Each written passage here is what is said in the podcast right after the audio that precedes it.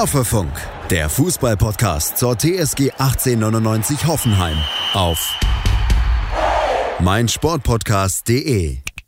Hallo und herzlich willkommen zu einer neuen Ausgabe von Hoffefunk mit der ersten Folge zur Weihnachtszeit, die ja eine Zeit des Besinnens, des Nachdenkens ist. Und Jonas, da habe ich mich natürlich gefragt, worüber denkst du gerade nach, wenn du an unsere TSG denkst?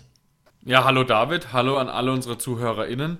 Ähm, ich denke darüber nach, wie es eigentlich passieren konnte, dass wir auf einmal doch von Tabellenplatz 5 grüßen. Ja, sehr guter Punkt. Du hast mir jetzt ein bisschen meine Dramaturgie zerhauen. Das hatte ich für Tut später mir, mir notiert. Aber das ist natürlich vielleicht, vielleicht sogar das Thema dieser Woche. Deswegen kann man es gerne auch jetzt schon mal ansprechen. Ich glaube, jeder TSG-Fan wird es auf dem Schirm haben. Wir sind auf Platz 5. Am Samstag dachte man sich noch kurz, ja, klingt ja ganz gut. Aber dann haben es eben auch ähm, unsere Verfolger, wie zum Beispiel Leipzig, nicht geschafft äh, zu punkten. Dementsprechend sind wir auf Platz 5 geblieben. Das heißt Europa League. Ja. Und ich ja. bin echt ein bisschen perplex. Ich weiß es ja sogar noch von letzter Folge, da habe ich gesagt, wenn wir gewinnen, wenn wir also unsere Hausaufgaben machen ja. und es läuft halbwegs gut mit unseren äh, Konkurrenten, dann könnten wir Platz 7, Platz 8 anpeilen. Aber ich habe niemals damit gerechnet, erstens mal, dass wir fürs Torverhältnis so viel machen. Also, oh ja. Das, das ist ja wirklich Wahnsinn. Wir, wir, wir stechen ja auch noch zwei andere Mannschaften allein wegen dem Torverhältnis aus, nämlich Union Berlin und Wolfsburg. Und, und dass, auch, mhm. dass auch alle anderen Mannschaften, die da sonst noch dabei sind, so Mainz, Leipzig, Wolfsburg, Union Berlin, Köln, die haben alle verloren. Nee, Köln hat gewonnen, aber die waren generell schon hinter uns. Aber die anderen Mannschaften, die ich genannt habe, die haben alle ausnahmslos verloren. Eben, wir standen vor dem Spiel auf Platz 10, wenn ich mich nicht irre, Jonas. Und sind jetzt äh, oder um 9, 10 oder 9, ja, genau, ja. Genau, und sind jetzt so massiv gesprungen. Das zeigt natürlich auch, wie schnell es wieder in die andere Richtung gehen könnte, aber ist einfach Wahnsinn. Ähm, klar, hinter uns stehen gerade jetzt natürlich mit Wolfsburg und Leipzig noch Teams, die höher hinaus wollen. Aber ja, da muss man doch jetzt erstmal zumindest freudig sein. Ähm, und das kommt sicherlich nicht nur durch die Tabelle zustande, sondern auch durch dieses ja, Harakiri-Spiel in Fürth, muss ich fast sagen. Neun. Tore ähm, in 90 Minuten. Ja, man muss erstmal eigentlich auch den Hut ziehen vor Kräuter Fürth. Also das hätte ich nicht für möglich gehalten. Ja dass Fürth in dieser, mit dieser Ausgangslage, mit dieser Tabellensituation es schafft, dann doch offensiv. Also wir haben ja vor, von vorweg ja. gesagt, dass sie versuchen, offensiv mitzuspielen.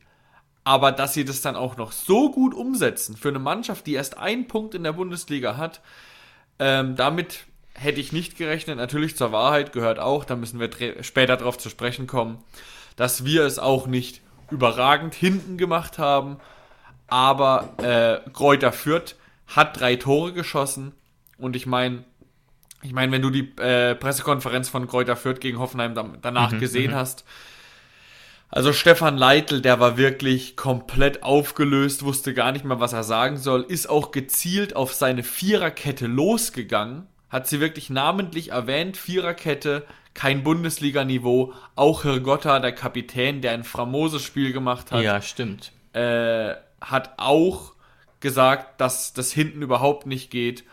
Und ja, deswegen muss man wirklich festhalten, also erstmal Kompliment an Kräuter Fürth. Ja, ja, das müssen wir jetzt nochmal so ein bisschen ordnen, aber da hast du recht. Das hat ja auch Sebastian Hoeneß gesagt, viele haben das belächelt, dass Fürth es versucht, spielerisch zu machen, dass sie auch mutig auftreten werden. Und ne, ich glaube auch, dass das vielleicht wirklich die Anlage von Fürth ist und dass Leitl das auch wahrscheinlich wollte, offensichtlich wollte, aber dass das eben eine Mannschaft auch dann noch hinkriegt, die zehn Spiele in Folge den Frack voll bekommen hat, die mit einem Punkt da am Tabellenende steht, die jetzt äh, den neuen Negativrekord hat. Noch nie hat eine Mannschaft in der Bundesliga elf Spiele in Folge verloren, noch nie. Mhm. Dann doch so mutig auftritt. Ne? Die ersten 30 Minuten, habe ich mir notiert, waren wirklich stark vom Gastgeber. Und danach fiel es ab. Das heißt jetzt nicht, dass sie besser waren in der Zeit. Aber legen wir mal die Kader nebeneinander, ne, dann ist es schon beachtlich, dass Fürth ein Drittel des Spieles hier mithalten kann und auch Chancen kreiert. 1-0 in Führung geht, schöner Spielzug und dann beinahe oder was heißt beinahe, zumindest mal eine ordentliche Chance aufs 2-0 hat durch Tillmann, geht dann an den Pfosten. Ja, und dieser Beginn schon war sagen, schon ziemlich beinahe. kurios. Also, es, es, war beinahe, auf jeden Fall. Mhm. Also, wir haben natürlich äh, gewisse Chancen und Akzente setzen können in den ersten 20 Minuten. Aber äh, das Tor von Leveling in der 22. Minute, ja. also das ging wirklich direkt ins Herz, glaube ich, von jedem TSG-Fan. Ich habe auch dann auf Social Media direkt gesehen, bei Twitter und Instagram ging es auch direkt wieder los. Ähm, so nach dem Motto. Und genau das Gefühl hatte ich auch. Es war einfach klar. Das war so eigentlich, eigentlich äh, das, was, was jedem durch den Kopf gegangen ist. Und auch, auch die Entstehung war eigentlich auch gar nicht Kräuter Fürth-like. Also wie sie den mhm. Ball erobert haben. Ich meine, äh, Akpo spielt einen Ball auf Geiger. Geiger verliert den Ball, weil er auch ziemlich bedrängt war. Also das war von Fürth gutes Pressing. Stimmt. Und dann war das, ein, war das ein, eigentlich ein super Spielzug. Der hätte auch genauso von uns sein können. Äh, Hirgotta spielt ihn rein. Leveling mit einem super Abschluss. Und Posch fälscht die noch auf der Linie irgendwie so minimal ab. Ich bin mir aber relativ sicher, dass der Ball auch ja. so reingegangen wäre. Ja. Äh, natürlich schade, dass Poschi nicht irgendwie an den Bauch bekommen hat und dann wäre er rausgesprungen. Aber das Tor haben sie sich verdient in der Entstehung, muss man schon sagen. Und ja. nach dem Pfostentreffer, dass da natürlich dann der direkte Gegenzug für das 1 zu 1 sorgt, das ist natürlich aus Fürth-Sicht extrem bitter. Klar. Und auch hier muss man natürlich trotzdem schon mal sagen, und das habe ich sogar über das ganze Spiel beobachtet, wir waren schon defensiv, nicht absichtlich, aber ich denke schon dass wir einfach nicht aufmerksam genug waren, nicht zwingend genug waren, vielleicht nicht 100% gegeben haben defensiv. Da hat auch die Abstimmung nicht gepasst zwischen Vogt, Grilic und Samaseku. Da hat keiner den Raum, sodass Leveling da relativ unbedrängt abschließen kann. Ähm, das ist natürlich ärgerlich. Man hat aber dann auch ähm, immer wieder zurück ins Spiel gefunden. Und ja, das stimmt natürlich auch. Deswegen, ne, fällt es mir da so ein bisschen schwer, das so hart zu kritisieren. Gerade auch eine Abwehrreihe, die jetzt oft gut funktioniert hat. Ne? Weiterhin sind wir ja die Mannschaft mit den meisten weißen Westen, fünf an der Zahl. Da waren wir jetzt natürlich weit von entfernt. Auf der anderen Seite ist es, glaube ich, auch wirklich schwierig gegen den Gegner, wo du merkst und wo du weißt, dass die vom Niveau her schwächer sind, ähm, immer total auf der Hut zu sein. Ja, ähm, zu dem Thema sage ich es wirklich ganz pragmatisch. Mir sind die drei Tore, also überspitzt gesagt, von Fürth scheißegal. Und, ja, zwar, sind, mhm. ja, und zwar aus dem, dem Grund, dass wir momentan keine Probleme damit haben, äh, zu Null zu spielen. Also unsere Defensive funktioniert. Exakt. Du hast ja. es gerade richtig gesagt, wie viele so viel Spiele wir schon zu Null gespielt haben. Das heißt, darum muss ich mir keine Sorgen machen. Wenn es dann mal in einem Spiel etwas schief geht, dann kann ich sagen, okay, schlechter Tag gehabt hinten, aber ich weiß, dass es grundsätzlich funktioniert, dass die Mannschaft es kann, dass Sebastian Hoeneß eine Taktik für die Defensive bereit hat und ich muss mir jetzt nicht mega die Sorgen machen, dass das im nächsten Spiel wieder schief geht. Ja, sehe ich genauso. Ein bisschen Und, Wasser. Was? Ja? ja? Ja, bitte, du? Ähm, ein bisschen Wasser will ich äh, äh, trotzdem in den Wein kippen, weil, ähm, ja, man, glaube ich, trotzdem überrascht war darüber, wie mutig Fürth aufgetreten ist. Also ich hatte schon das Gefühl, dass man das nicht in der Art und Weise erwartet hätte. Da hat man schon kurzzeitig gedacht, gerade so die ersten 10, 15 Minuten, ähm, dass das ein Spiel beinahe auf Augenhöhe ist. Da hat man den Qualitätsunterschied überhaupt nicht gesehen und ja. auch ähm, gerade das Anlaufen, das Pressing war mutig und auch relativ erfolgreich. Und da waren wir natürlich schon so ein bisschen ja, leicht überrumpelt. Ja, aber das kann man, da kann man, das kann man ja auch in eine Qualität von uns umwandeln. Wenn du sagst, Kräuter führt, ähm, ist das erste Mal übrigens in dieser Bundesliga-Saison daheim in Führung gegangen. Also man hätte auch davon ausgehen können, dass Fürth das jetzt wirklich mit Mann und Maus hinten verteidigt und den Bus da hinten ja. reinstellt.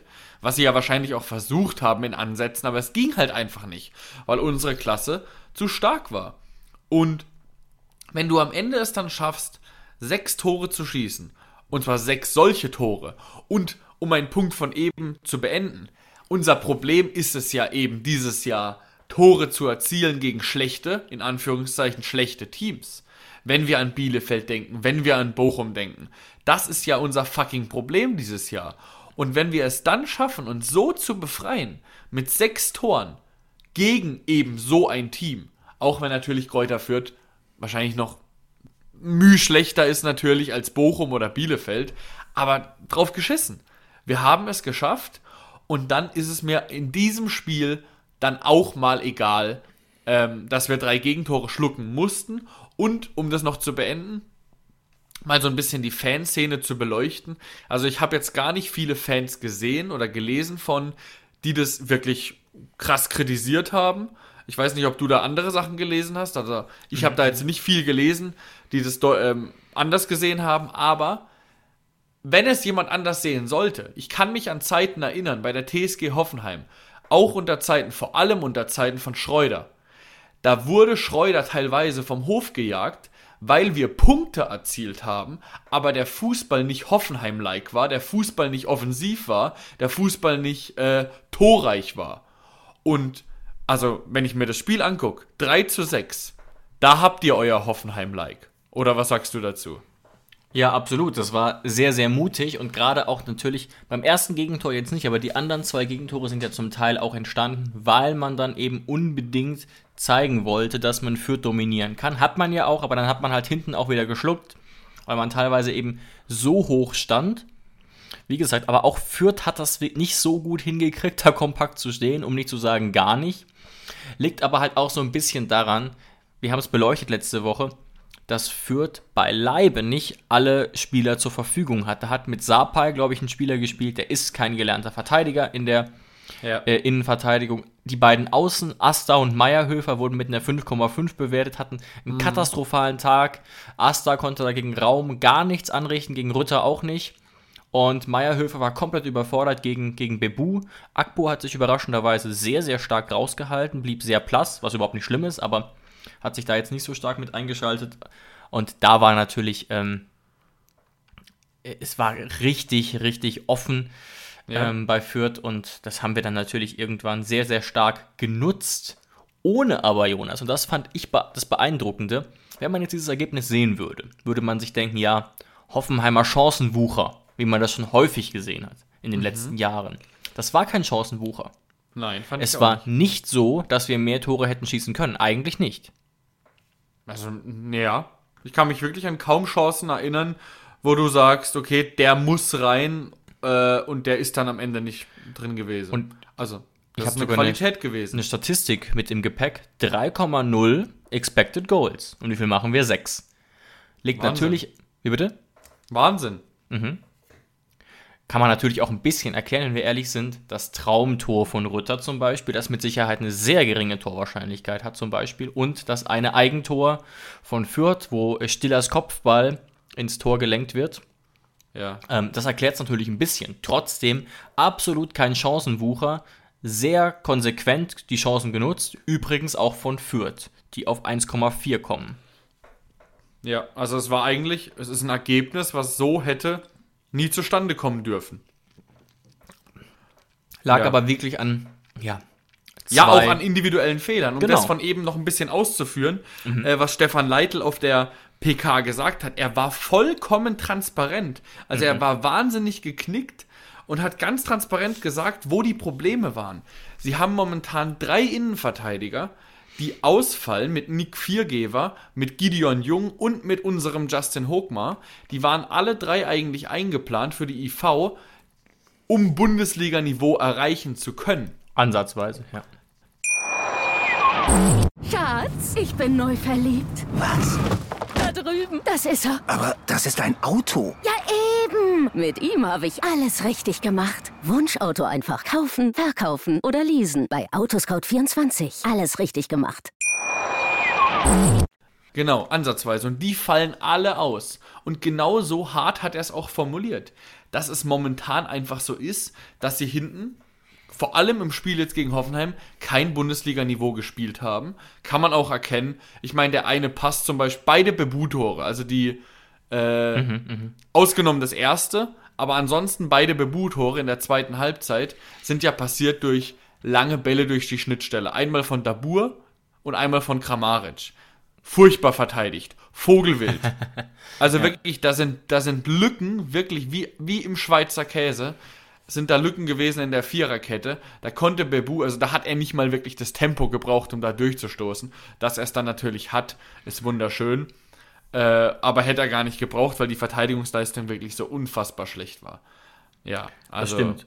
Das heißt, da hat mir wirklich Stefan Leitl auf der PK auch wirklich leid getan.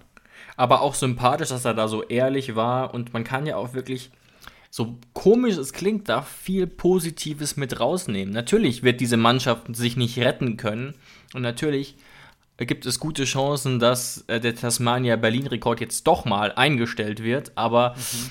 ähm, immerhin, also auch wenn es so klingt, das war schon in Teilen solide von Fürth, wenn man auch wirklich sieht, du hast es gerade noch mal gut gesagt, drei Innenverteidiger fallen aus bei einer Mannschaft, die echt wenig Geld hat.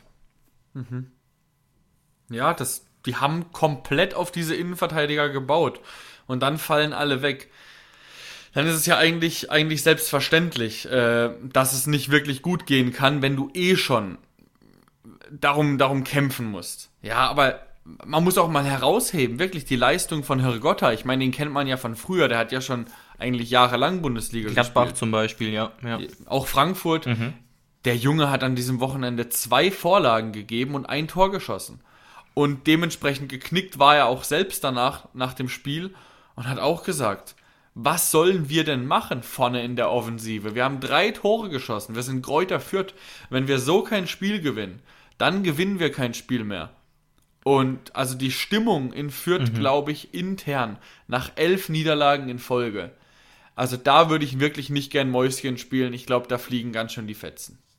Ja, wobei ich, wie gesagt, von außen attestieren muss, also wenn es ein Trainer hinkriegt, mit so einem äh, dürftigen Kader da zumindest so eine Mentalität auf die Strecke zu bringen, die ich da zumindest in den ersten, mhm. im ersten Drittel gesehen habe, ist das eigentlich schon sehr lobenswert.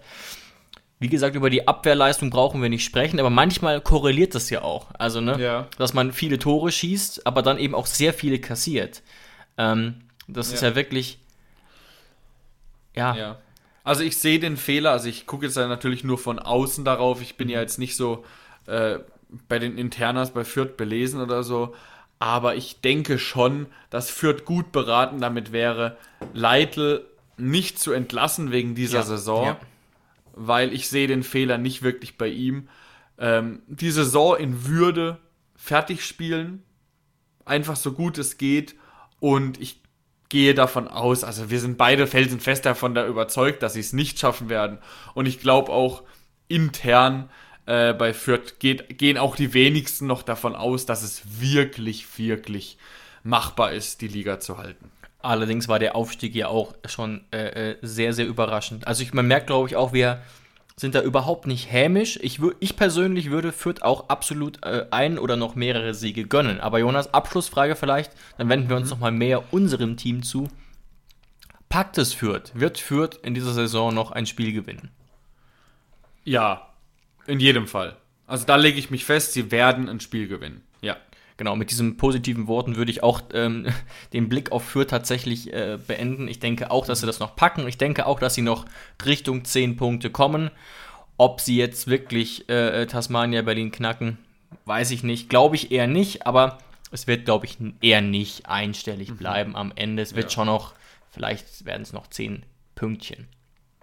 Jetzt haben wir aber auch natürlich sehr viele Punkte, über die wir noch äh, reden können, wenn wir unser Team betrachten. Wir haben schon die Defensive so ein bisschen kritisiert, aber ich glaube, es macht nicht so richtig Sinn. Es ist noch ausführlicher zu tun, weil man, glaube ich, gesehen hat, wie klar wir das Team äh, äh von Leitl dann doch dominiert haben. Deswegen, ich habe mir notiert, Jonas, meine Top 3 dieses Spiels. Drei Sachen, die mir besonders gut gefallen haben, die mir besonders aufgefallen sind bei uns. Vielleicht wollen wir das mal äh, äh, abwechselnd machen, dass wir jetzt nicht, äh, dass ich jetzt nicht alle wegnehme. Vielleicht fällt dir spontan eine Sache ein, die du positiv beobachtet hast, die zu diesen Top mhm. 3 zählen würde. Du meinst da jetzt gar nicht auf Spieler bezogen, also gar kann, es kann alles Dinge. sein. Es könnte auch sein, dass, was weiß ich, ein Fan ein cooles Plakat hochgehalten hat, was ich nicht, was mir nicht aufgefallen ist. Aber irgendwas, was dir äh, äh im Gedächtnis geblieben ist, was dir positiv aufgefallen ist, was du hier nochmal hervorheben willst. Okay, ja gut, dann ähm, fange ich einfach mal mit dem offensichtlichsten an und sage, ähm, die hervorragende Leistung von Jorginho Rütter, wie, wie gut uns momentan einfach seine, seine wilde Jugendlichkeit, will oh ja. ich es jetzt mal mhm. nennen. Ich glaube, das spürt jeder auf dem Platz, was ich damit meine, auch wenn man die Spiele anschaut. Äh, und das tut uns momentan einfach gut. Er ist so, er ist einfach befreit. Und das sieht man ja auch am unfassbar wichtigen 3 zu 2. Also wirklich, da kommt, da kommt Fürth nach 22 Sekunden wieder zurück ins Spiel. Und mhm. dann kommt Rütter. Und also da muss man wirklich sagen, mit so einem Schuss in den Winkel muss man wirklich sagen, aua, aua Fürth. Der, der ging auch wirklich direkt in die Magengrube. Ja, auch wirklich ein tolles Tor, ähm, das man auf jeden Fall nochmal erwähnen kann. Aber du hast recht, ich würde auch, ich verstehe absolut, dass du generell Rutters Leistung nochmal hervorheben willst. Der ist wirklich wahnsinnig quirlig, mutig und es gelingt auch viel. Und das war jetzt, das ist jetzt nicht so, dass das schon immer so war. Also ich beobachte das eigentlich erst die letzten Wochen so richtig. Davor haben wir ja auch so ein bisschen diskutiert, ob er diese viele Einsatzzeit wirklich verdient. Aber Jetzt wissen wir, was Sebastian Hönes offensichtlich im Training gesehen hat und das zeigt ja. er jetzt auch in den wichtigen Spielen. Ja, das stimmt. Jetzt bin ich gespannt, was du noch so hast. Ähm, ich nenne jetzt mal was, was du, was du bestimmt auch vielleicht im Hinterkopf hast, aber auf, da kommst du vielleicht nicht sofort drauf. Eine Sache möchte ich explizit nochmal loben, das ist der offensichtlich einstudierte Eckball. Diese tolle Eckball-Variante. Ja. Ähm, wo Vogt dann wahnsinnig schön dann nochmal rauspasst und dann natürlich äh, äh, mit dem Kopfballtor veredelt wird, was wir nicht so häufig sehen. Ich, ich würde mich wirklich festlegen, das war so einstudiert und dass es dann aber auch noch gelingt.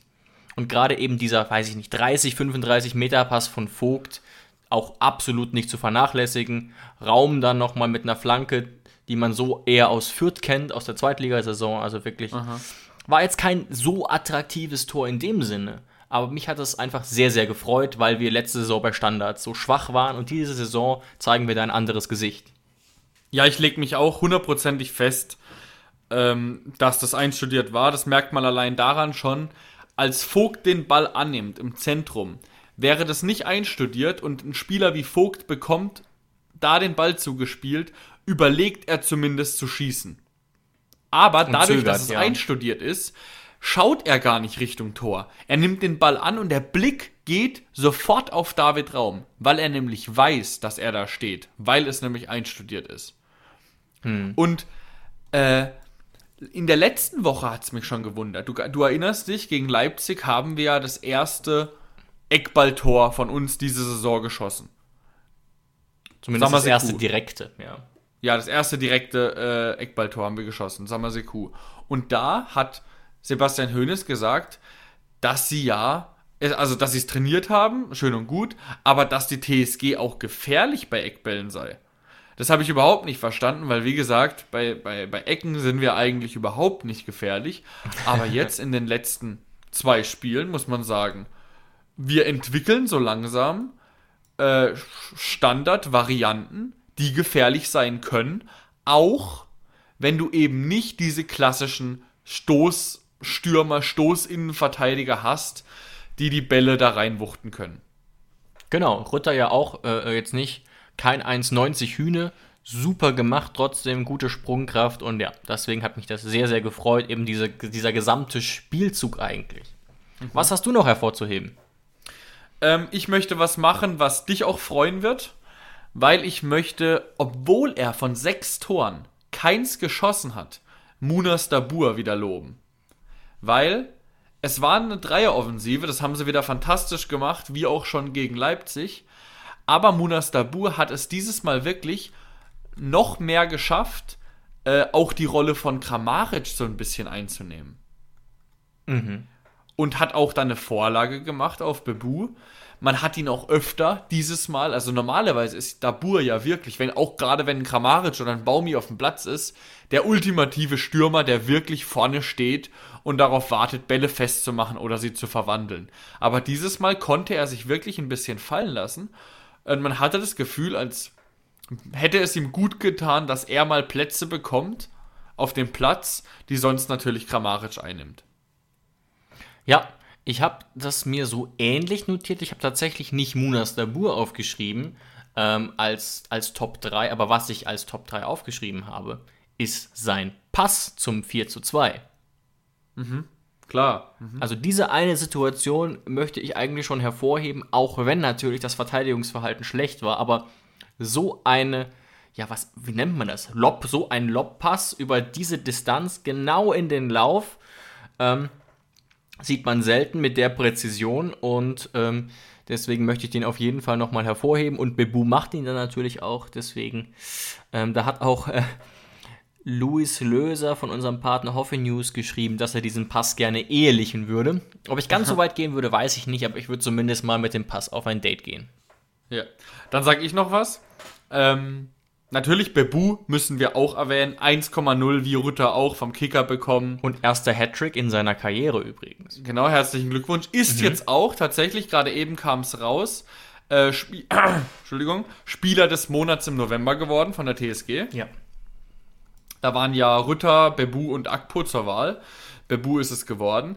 Aber ich möchte Bebu ähm, mit einer Saison Situation verknüpft loben und zwar sein letztes Tor das sechste Tor, wo er auch frei vorm Tor stand, aber so eine Situation, das ist eine klassische Bebu-Situation, die er, der eigentliche Bebu, wie wir ihn schon von früher kennen, die er nicht macht. Und mhm. diese Situation hat er wirklich richtig, richtig gut gelöst. Auch das vierte Tor, also das 4 zu 2, wo du gerade erwähnt hast, als Dabur die Vorlage gemacht hat, auch das war eher so ein, so ein Bebu-Tor so äh, ein halbherziger Lupfer, der Torwart hält ihn und dann hat er halt Glück, dass er ihn trotzdem verwandeln darf. ja, stimmt. Also das war auch nicht so der eiskalte Stürmer. Nee. Aber dieses sechste Tor, das 6 zu 2 oder 6 zu 3 war es da, glaube ich, das war ein richtiges Stürmertor und Ilas Bebu in diesem Spiel wirklich höchst effizient. Ja, absolut. Man sieht es ja auch, wie gesagt, 3,0 Expected Goals und 6 Tore machen wir rein. Ähm, ich glaube, das wären tatsächlich die, die wichtigsten Highlights. Wir haben jetzt natürlich uns so ein bisschen gedoppelt, weil es ja auch so ein bisschen naheliegend war, aber ähm, es ist echt beeindruckend, wie viel da in Teilen offensiv gelungen ist, wie viel Spielfreude man auch hatte gegen einen Gegner, der, wo man ja vielleicht ein eher zäheres Spiel erwartet hätte. Mhm. Ähm, ja, also da muss man auf jeden Fall mit einem sehr guten Gefühl rausgehen. Natürlich auch mit der Hoffnung, dass das defensiv wieder besser wird. Aber wir haben es eben schon gesagt, es gibt, glaube ich, viele Argumente aus den letzten Spielen dafür, dass wir uns defensiv stabilisiert haben. Ja, und eine Sache vielleicht abschließend noch, um dann auch das Viertkapitel zu schließen mhm. und uns äh, Frankfurt zu widmen. Ich finde auch, dass David Raum jetzt so langsam wirklich angekommen ist. Sehr gutes Spiel von ihm, absolut. Und das schon die letzten Wochen. Also er fängt sich. Fängt jetzt auch, wie gesagt, an, offensiv gefährlicher zu werden mit den Flanken, die man schon aus Liga 2 von ihm kennt. Und am Anfang hat er ja immer so ein bisschen gestruggelt, haben wir auch gesagt, dass er defensiv am Anfang wirklich ein bisschen überfordert wirkte. Vielleicht profitiert er jetzt einfach auch aus der Rolle des linken Außenverteidigers und nicht mehr des linken Verteidigers. Aber ich finde, David Raum ist mittlerweile wirklich ein äh, muss man wirklich einordnen als super Transfer und eine wirkliche Bereicherung. Absolut, deswegen hat, dafür hat uns ja auch der Kicker explizit gelobt, doch mal für die Transferpolitik diese Saison so jemanden wie David Raum ablösefrei zu bekommen, ist in jedem Fall äh, Weltklasse, auch wenn er natürlich am Anfang ein bisschen gestruggelt hat. Ich möchte das Kapitel Fürth jetzt auch schließen mit Statistiken natürlich. Das war das Bundesligaspiel mit den meisten Toren seit zweieinhalb Jahren. Da gab es nämlich eine Partie, an die, Jonas, ich mich gar nicht mehr erinnere. Ich weiß nicht, ob du dich vielleicht noch erinnerst. Ähm, das war am 18.05.2019. Da hat Wolfsburg 8 zu 1 gegen Augsburg gewonnen. Weiß ich auch nicht mehr. Also, keine Ahnung. Da habe ich die Augen gerieben, aber seit diesem Zeitpunkt gab es keine neuen Tore mehr. Und jetzt kann man sich natürlich auch fragen, wann wurden denn zuletzt mehr Tore geschossen in der Bundesliga? Also 10 statt neun. Und das ist achteinhalb Jahre her. Und daran erinnere Bayern, ich mich Hamburg. sogar noch vage. Bayern, Wie, Hamburg?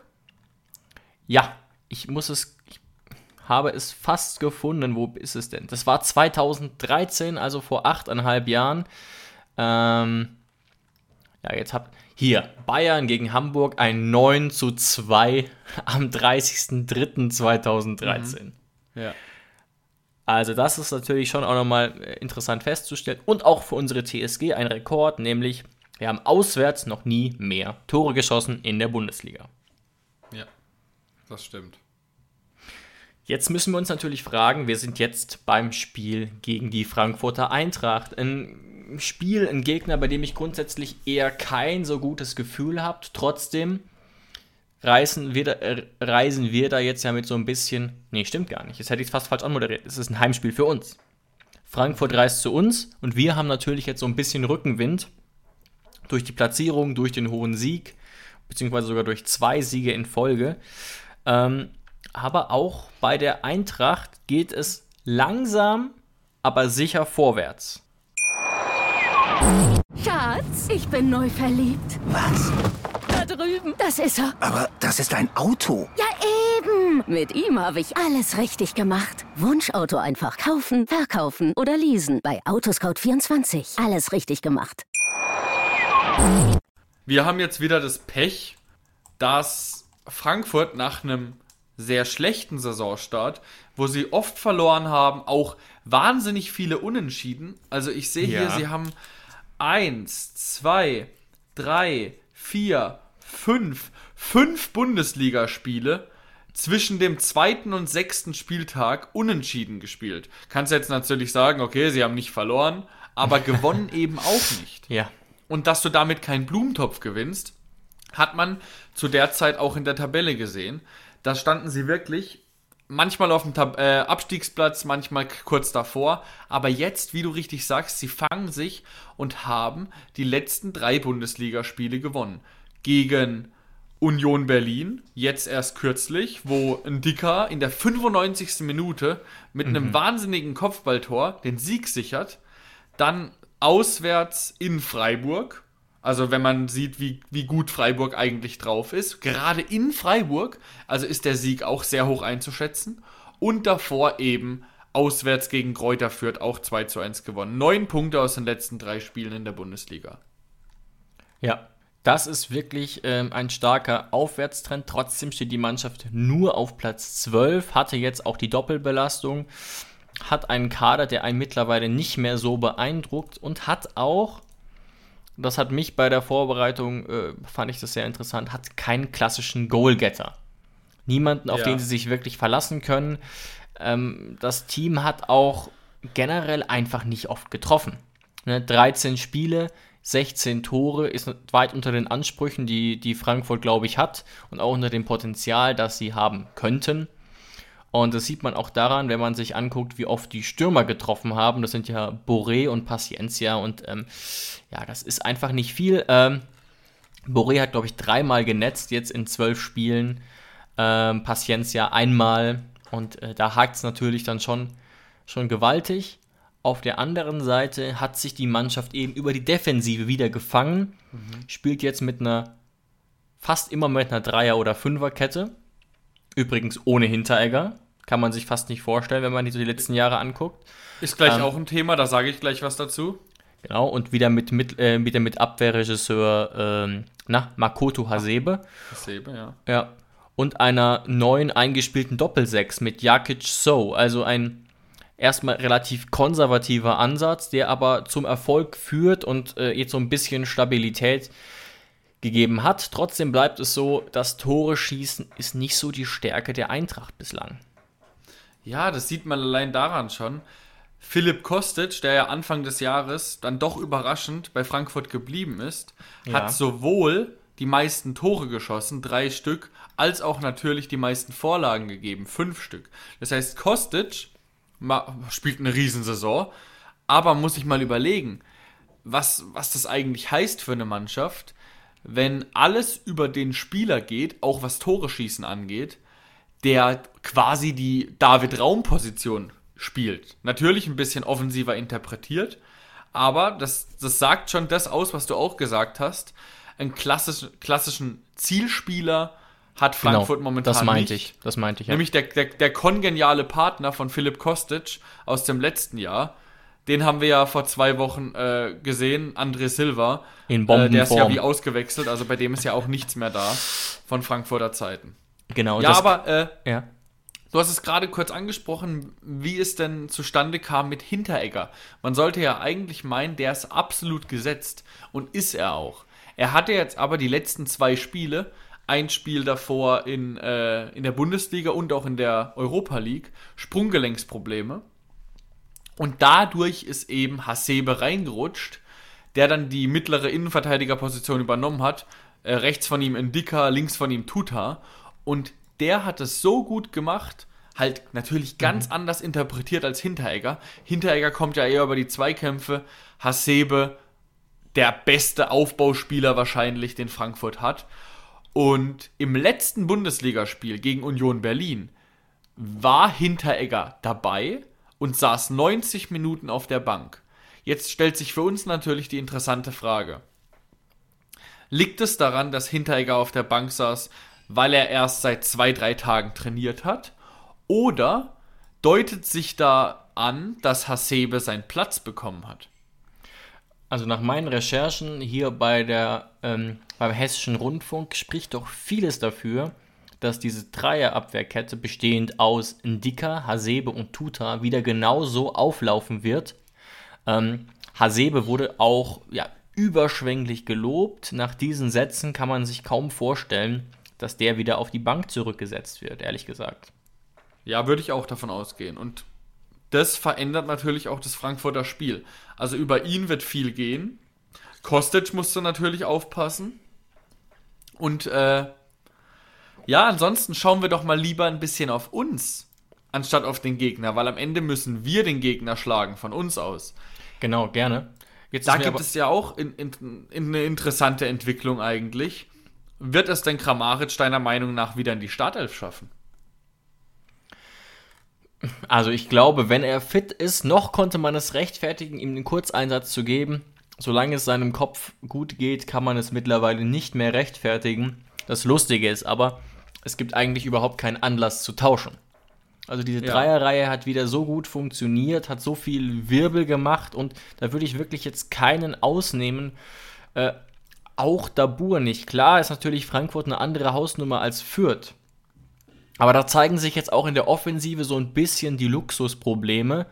Ähm, na, man hat übrigens ja auch noch einen Adamian, das darf man nicht vergessen, der da auch noch in Frage käme für diese Offensivreihe. Einen Jakob Brun-Larsen, der wieder fit sein könnte. Mhm. Auch Baumi kann ja theoretisch auf den Außen spielen. Ähm, da habe ich jetzt aktuell noch keine Informationen, wie es mit ihm aussieht. Pressekonferenz ist ja erst morgen. Also ich gehe davon aus, dass Dabur ähm, nur zu einem Kurzeinsatz kommt und Kramaric wieder reinrückt. Ähm, Fände es aber schade, Außer man sagt eben, dass Kramaric tatsächlich Mittelstürmer spielt, weil ich es eben so, weil es so gut funktioniert hat mit Bebu rechts außen und Rutter links außen. Ja, das wäre die Bedingung für mich, auf jeden Fall. Also ich gehe auch davon aus, ich habe es ja eigentlich letzte Woche schon gesagt, wir beide waren ja sehr überrascht vor dem Fürth-Spiel, dass es ja. dann Kramaric nicht in die Startelf geschafft hat. Ähm, aber diese Woche gehe ich jetzt wirklich nochmal davon aus, dass Dabur auf der Bank sitzen wird, dass das System gleich bleiben wird. Auch Grillitsch wird wieder Innenverteidiger in der Mitte spielen. Richards wird wieder nur von der Bank kommen, gehe ich von aus. Ähm, das ist ja auch immer ein interessantes Spielchen, was Sebastian Hoeneß da macht. In dem Moment, wo Richards dann immer reinkommt, dieses Mal war es in der 62. Minute, geht Grillitsch ins Mittelfeld, Vogt übernimmt das Zentrum äh, in der Innenverteidigung und Richards geht auf die linke Innenverteidigungsposition. Also das ist auch so ein Spielchen, was gemacht mhm. wird. Ja. Ja. Aber dieses Mal wird es Kramaric reinschaffen, einfach nur, weil es nicht zu rechtfertigen ist. Er spielt ja auch eine super Saison, hat schon sieben Vorlagen gemacht. Äh, und ich hoffe einfach, dass Kramaric einfach äh, in dieses System, was wir die letzten zwei Wochen gesehen haben, sich einfach gut einfügt und ja, nicht wieder ja. vielleicht das komplette Spiel an sich reißt und das ein Kramaric-Spiel werden lässt, sondern dass er uns einfach mit seiner individuellen Klasse in diesem System, was wir jetzt etabliert haben, weiterhelfen kann. Und eben Bebu rechts, Rutter links und das Kramaric dann eben den zentralen Part. Oder auch natürlich, wie es Dabur auch gemacht hat, sich manchmal auf die Zehen fallen lässt. aber dass das System eigentlich gleich bleibt, nur eben vielleicht mit einer kleinen individuellen Steigerung von Dabur auf Kramaric. Genau, dafür spricht einiges. Ansonsten, glaube ich, spricht sehr viel dafür, das 5-3-2, wenn man es so nennen will, zu lassen.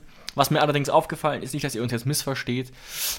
Also, das mit Grilic finde ich so ein bisschen komplex. Ich hatte zuweilen schon das Gefühl, dass er gegen den Ball zentraler Innenverteidiger ist, aber mit dem Ball schon zuweilen auch so eine Art Sechser spielt. Und da eben aus der, aus der Dreierreihe rausrückt, merklich rausrückt die Frage ist, was passiert jetzt, wenn man wieder gegen bessere Gegner spielt? Wie ist es dann? Ähm, ist es dann auch mit Ball eine Fünferkette oder eine Viererkette? Bin ich mal gespannt. Die Spielchen hat ja Hoeneß auch schon häufiger mal gemacht. Ja. Ähm, und ist auch total legitim. Werde ich nur so ein bisschen äh, jetzt drauf achten. Ist natürlich eine Überlegung, außer Kramaric noch, was bei uns sich auch noch tun könnte. Also es ergeben sich ja mehr Möglichkeiten. Rudi könnte auch wieder fit sein, dafür spricht einiges. Und Kader Jabek trainiert ebenfalls wieder. Allerdings wird er wohl noch keine Option sein, für die Startelf zumindest nicht, auch wenn Akpo kein gutes Spiel gemacht hat. Trotzdem, glaube ich, haben die letzten Wochen gezeigt, dass man den problemlos dann noch ein, zwei Mal spielen lassen kann. Und dann wird es eben interessant auf dieser rechten Außenposition.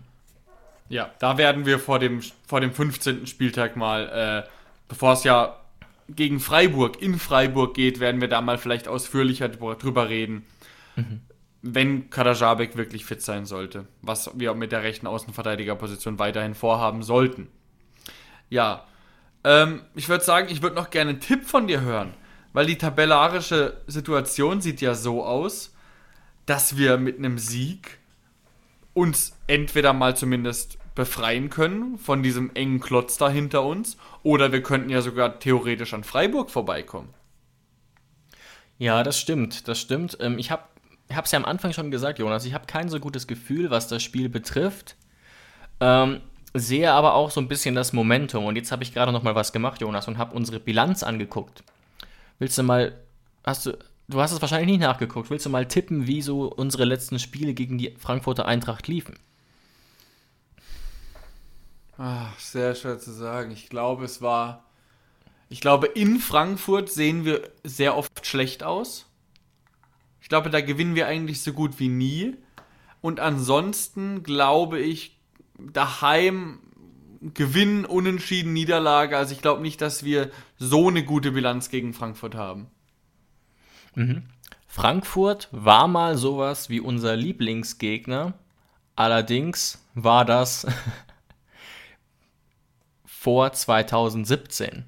Mhm. Wir haben sechs Spiele in Folge verloren gegen Frankfurt, Jonas. Oh Gott. Sechs Spiele in Folge verloren und wir haben seit acht Spielen nicht mehr gewonnen. Egal ob heim oder auswärts. Der letzte Sieg war vor neun Spielen am 30. April 2017 mit Julian Nagelsmann. Na, das sind ja äh, rosige Aussichten. ja, das sind wirklich rosige Aussichten. Aber wenn man sich eben die Saison der Frankfurter anguckt, trotz dieses leichten Auswärtstrends, sehe ich uns da nicht so richtig verlieren. Deswegen gehe ich zurück auf deine Frage und äh, gehe aufs 1-1. 1-1, also. Ah, wir, ich bin jetzt einfach mal positiv. Wir, ich glaube, weil wir daheim spielen. Wir haben jetzt unsere Auswärtsaufgabe erledigt. Auswärts war es eh erst unser zweiter Sieg in dieser Saison, ist nicht so unser Ding. Aber jetzt daheim wir, wir gewinnen daheim. Wir haben so ein gutes Momentum momentan und jetzt auch noch mit unserer Heimstärke gepaart. Ich glaube, da durchbrechen wir den Bann mit der Eintracht und wir gewinnen 2 zu 1. Ja, also das entspricht auf jeden Fall meinen Wünschen. Dann sähe es tabellarisch auch weiterhin sehr, sehr rosig aus. Allerdings würden jetzt manche entgegnen, und deswegen mache ich es mal kurz stellvertretend, ob diese Heim Heimstärke auch trägt, wenn kein einziger Fan im Stadion ist wird sich zeigen müssen. Jetzt könnte man natürlich zynisch sein und sagen, naja, die Stimmung war ja eh nie so gut. Das würde, das würde ich nicht entgegnen, aber ob es eine Rolle spielt, wird sich zeigen. Ähm, ich bin mir aber ehrlich gesagt, ich will niemanden demotivieren, der gerne ins Stadion geht. Wir gehen auch gerne ins Stadion. Ich weiß wirklich nicht, ob es eine Riesenrolle spielt, tatsächlich. Ähm, weil das alles Profis sind, die schon so viele Spiele auf dem Buckel haben. Ähm, Was ist denn da dein abschließendes Gefühl zu? Ne? Es gibt ja mehrere Bundesländer, zum Beispiel Sachsen, Bayern und Baden-Württemberg, wo jetzt wohl keinerlei Zuschauer mehr erlaubt sein werden. Es ist noch nicht ganz geklärt, wie es genau laufen wird, aber so sieht es aktuell aus. Und manch andere Bundesländer, wo es Stand jetzt so Richtung Berlin, Hamburg noch möglich ist. Mhm. Ich bin da ein bisschen anderer Meinung. Ich glaube, es spielt eine Rolle. Ich glaube auch, dass die Mannschaft, dass die Spieler es erheblich merken, wie die Stimmung im Stadion ist und dass das dich auch tragen kann. Ja, kann und, auf jeden Fall, klar. Aber ich glaube, dass gerade weil die Distanz ja auch von Sinsheim, Frankfurt ist ja nicht allzu groß mhm. und wir waren ja auch schon, also ich war auch schon ein paar Mal im Stadion gegen Frankfurt in der Pre-Zero Arena, damals noch Rhein-Neckar Arena und da, da es sind auch immer sau viele Frankfurter gewesen ich glaube einfach deswegen abschließend, es spielt eine Rolle. Wir, also die, die Hoffenheimer Fans können auch unsere Mannschaft tragen, aber ich glaube, dass Frankfurt deutlich mehr abhängig von dieser Stimmung ist. Und dass deswegen dieser Nachteil, wenn überhaupt, eher auf Frankfurter Seite entsteht. Das ein Artikel genau zu diesem Thema habe ich auch gelesen mit einem sehr ähnlichen Fazit, was die Frankfurter Eintracht betrifft. Und ich möchte diesen Podcast mit einem etwas positiveren Gedanken noch enden. Jonas, vielleicht ist es dir auch aufgefallen. Gegen Fürth waren ja etwa 3400 Leute im Stadion und etwa 100 davon waren Hoffenheimer. Und ich muss sagen, wie erstaunt ich darüber war, wie oft man diese 100 Leute dann doch im Fernsehen gehört hat. Wenn man sich das mal prozentual ausrechnet, waren das ja nicht mal ansatzweise 10%. Und dennoch war das doch, wenn ich jetzt mal auf Fürth blicke, eine recht geisterhafte Stimmung. Ohne mich darüber lustig zu machen, machen zu wollen, wirklich nicht. Ich, mich hat es nur wirklich erstaunt, dass man da wirklich äh, äh, knapp 100 Fans so oft gehört hat. Ja, also da wirklich Grüße an die, ja. an die Fans, die da in Fürth waren. Man hat ja sogar einmal wirklich bei Sky in einem komplett leeren Stadion gefühlt einfach da mal das Bartner Lied gehört. Ja, und ganz genau. Ja, und das in Bayern. Also das war wirklich ein schöner Moment. ähm, dafür bedanke ich mich bei den 100 Fans, die da dabei waren. Und ansonsten haben wir nichts mehr für diese Woche, oder David? Nee, wir entlassen euch jetzt schon mal in Richtung Wochenende und drücken uns alle gegenseitig die Daumen für ein schönes, erfolgreiches Fußballwochenende. Genau so machen wir es. Ciao, ciao, macht's gut. Schatz, ich bin neu verliebt. Was? Da drüben. Das ist er. Aber das ist ein Auto. Ja, eben. Mit ihm habe ich alles richtig gemacht. Wunschauto einfach kaufen, verkaufen oder leasen. Bei Autoscout24. Alles richtig gemacht.